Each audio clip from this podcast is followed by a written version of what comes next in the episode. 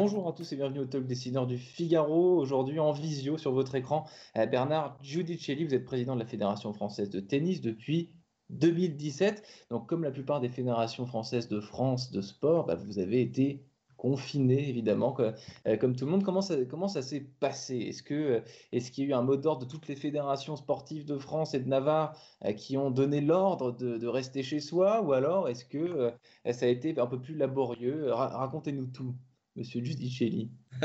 non, on a, d'abord on a pris d'abord tout le monde est rentré vite chez soi donc moi je suis rentré je suis rentré en Corse in extremis avant le fameux 18 à, à midi. Et puis ensuite, euh, effectivement, on a donné euh, consigne à nos clubs de fermer euh, et d'arrêter la pratique pour immédiatement se, se conformer aux, aux, règles, aux règles de sécurité, le fameux rester chez vous mmh. qu'on a, qu'on a, qu'on a pratiqué. Mais, mais on a très vite rebondi. puisque nous étions bien structuré avec nos outils de, visioconférence et très rapidement, euh, ben, la, vie, la vie, en tous les cas, de, euh, la vie de fédération a repris à distance avec, euh, avec un emploi, avec, avec des, de, beaucoup de télétravail. Ouais.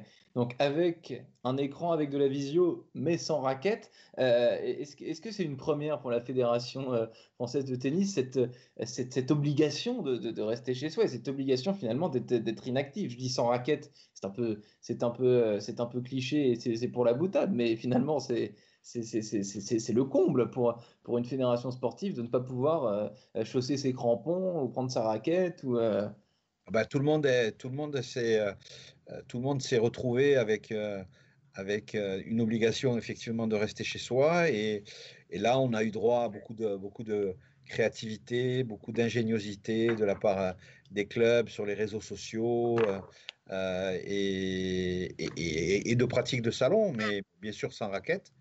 Euh, et puis euh, et puis dès que et puis après il y avait la fameuse autorisation du, du, rayon d'un kilomètre autour de autour de autour de chez soi.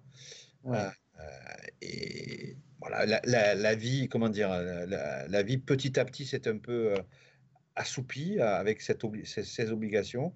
Mmh. Et puis à la fin du mois d'avril, on a commencé à travailler, on a créé un, collège scientifique avec euh, euh, des spécialistes en matière d'immunologie, d'infectiologie, des spécialistes aussi en, matière psychologique, sociologique et juridique, mmh. pour élaborer un, protocole qu'on a proposé au ministère. Et le 11 mai, avec des règles très strictes, eh bien, la vie de club a pu reprendre.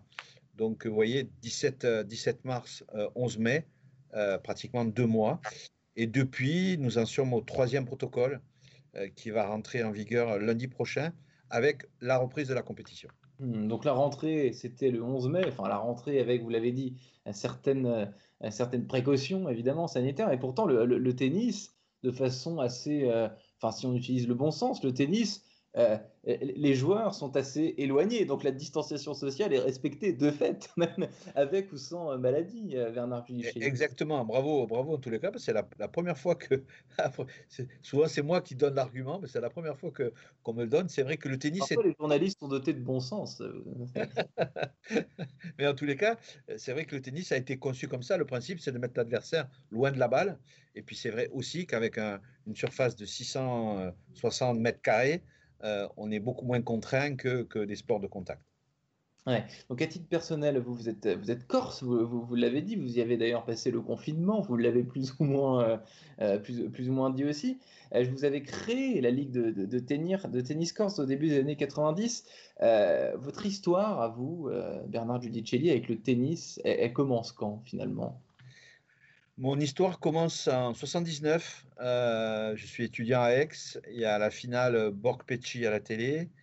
Et je suis captivé par, euh, par cet épisode euh, extraordinaire. Et puis j'ai un, parrain qui, qui, était un joueur de tennis et, qui m'a prêté une Gauthier, une boîte de balles Slazenger.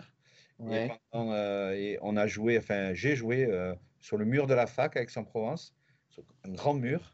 Mhm. Puis en, rentrant, euh, en rentrant en Corse, un, cours venait d'être construit dans le, dans le village où, euh, où, ma femme passait ses vacances.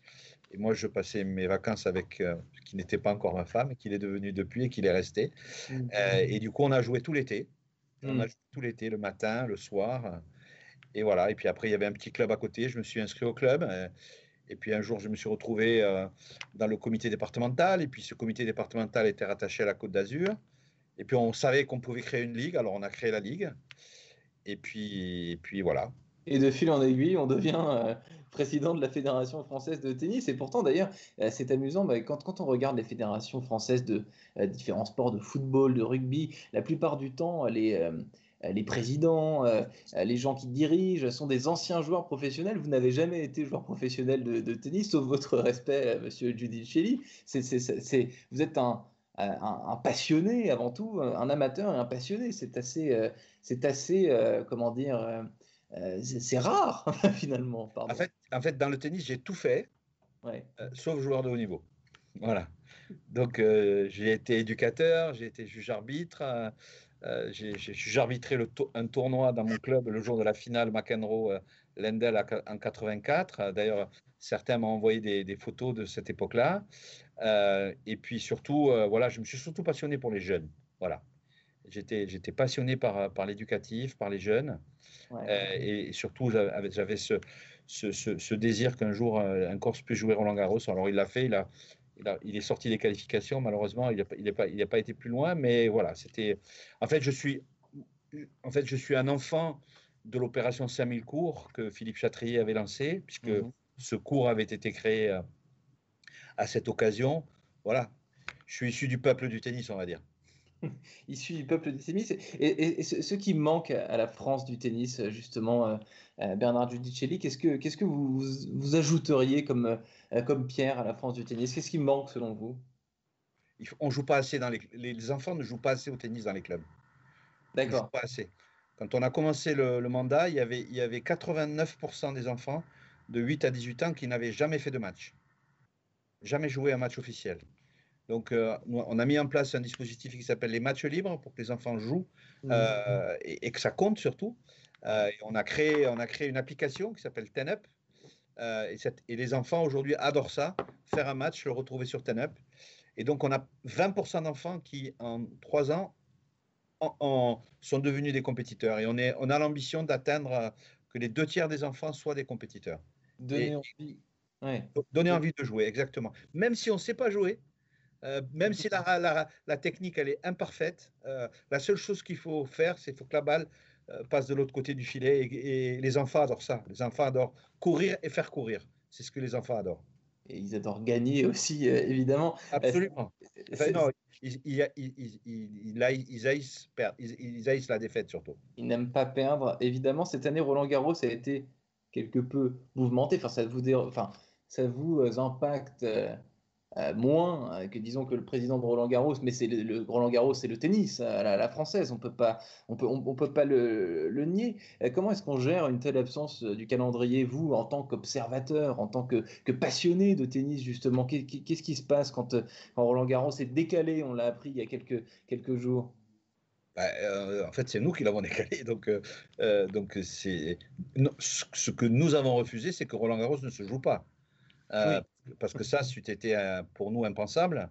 Roland Garros, vous savez, c'est le, le, poumon du tennis français, c'est ce qui nous donne euh, euh, l'essentiel de nos moyens pour faire fonctionner les clubs, les ligues, euh, les, comités départementaux. Et donc, il fallait absolument que Roland Garros se joue. Alors, on a été aux limites, à la limite de, de ce qui était possible.